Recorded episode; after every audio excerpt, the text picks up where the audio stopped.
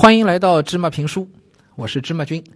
咱们在读这本佐贺的超级阿嬷啊，边读边给大家讲，啊，也挺有意思啊。我们读到第七章了，讲的是这个呃德永君啊，嗯，想要挣钱了，那开始有这个钱的概念了，对吧？我相信很多同学现在也有这种嗯感受啊，就是你再小一点，可能一年级或者再小，你就不觉得钱有多重要。但是呢，往往是有了这个德永君的那个经历，就是你看到商店里有一些你很想要的东西，但是你要花钱买啊，不能抢银像，不能不能去抢人家商店啊，是不是？哎，你要你要花钱买，但是你又没有那个钱啊，这个时候你开始有了一个对钱的很直观的认识啊啊！咱们上一回也讲到，德永君呢带着自己一群乡下的小伙伴啊，就在这个啊马路上的吸那个废铜烂铁，哎，挣点钱。嗯，但他攒钱啊，并不是为了只是吃一碗凉粉这么简单啊。他真正想要的是什么？蜡笔。哎，咱们之前讲的，就他在商店里看到过了。那那个时候的蜡笔啊，跟咱们现在不一样啊。呃，芝麻君知道，现代日本有一种叫啊风里西风里西梦的那个水彩蜡笔啊，一共有五百种颜色，那真是颜色你分辨都分辨不过来。但是在战后日本的那个小学生啊，他们绝对没有现在这么奢侈，用那个五百种颜色的蜡笔啊，一般也就是比较常见的十二色的蜡笔啊。这么真记得我小时候在中国，我们用的这个蜡笔和那种水彩笔，也就是十二种颜色啊，可能稍微好一点，有二十四色的，哎，那个颜色丰富一点啊，啊，能用上二十四色的水彩笔蜡笔，那简直就就觉得自己简直就是高富帅了啊。好，咱们说回来啊，啊，这个。德永君很穷，对吧？跟阿莫生活在一起，很可怜。那别说十二色了，就是一个颜色的蜡笔他都没有啊，对吧？阿莫所有的钱也都放到这个买那些能吃的东西上了啊，那怎么可能去买蜡笔呢？咱们看书上怎么写的啊。当时我们班上除了我以外，每个人都有十二色的蜡笔。我因为没有，常常跟人家借蜡笔画画。田中君。白的借我一下吧，涂了一下，又说：“山崎君，红的。”再仔细的涂，因为是物资匮乏的时代，大家都很珍惜蜡笔。虽然会借给我，可还是会一再的叮咛，不能用太多哦，只能用一点点。我很客气的这边借借，那边借借，因此画的人常常是右边眉毛是红的，左边却是黑的。即使在画母亲的脸时，也画得像毕加索的抽象画，实在没勇气寄回广岛去。看了这一段，大家是不是发现啊？这作者想要这个蜡笔啊，根本不是为了自己画画好玩，对吗？大家看到这最后一段他怎么说的吗？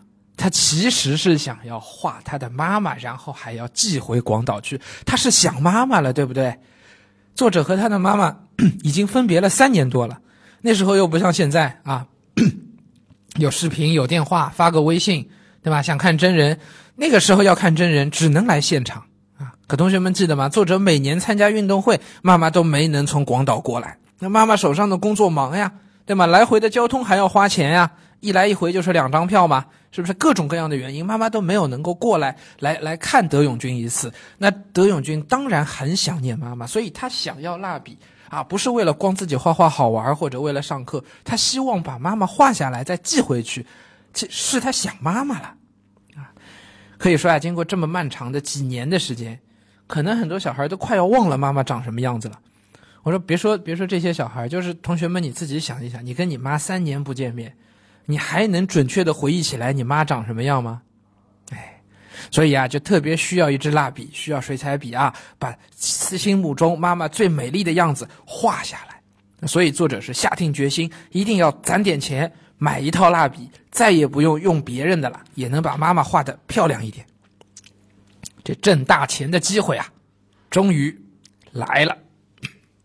有一回，作者和他的表哥到护城河上玩竹筏的时候，忽然脚下一搁。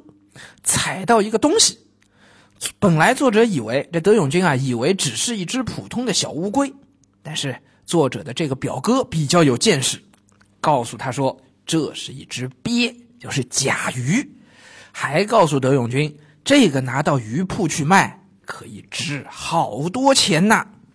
这个鳖啊，同学们知道吗？应该你们从小开始，爸爸妈妈有给你吃过啊，这炖只甲鱼吃，哎呦，这个是大补啊。对吧？也很补身体的啊。这个甲鱼长得跟乌龟差不太多啊，具体什么差别，咱们今天时间有限，以后有机会跟大家讲，好吧？哎，这个甲鱼炖汤喝啊，营养价值非常高，所以在鱼铺卖的非常贵。哎，所以呢，你就有机会以一个比较高的价钱卖到鱼铺去啊。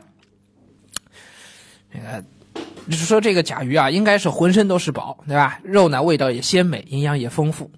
那所以呢，这个呃，嗯德永军啊，就拿了这个抓到的这只鳖，就送到了鱼铺。猜猜看，卖了多少钱？哎咱们手上有书的同学就看到了，太惊人了！鱼铺大叔竟然用八百四十元买下了那只鳖。同学们还记得吗？咱们上回讲，作者跟那个德永军跟一帮小孩腰上拴着个磁铁，走了一天，每个人才挣到十块钱，对不对？今天脚下一打滑，卖了只鳖就挣了八百四，哇，这是天降神财呀！所以作者是抱着这笔巨款。二话不说，跑到文具店买下了当时文具店里最贵的那一盒二十四色的蜡笔。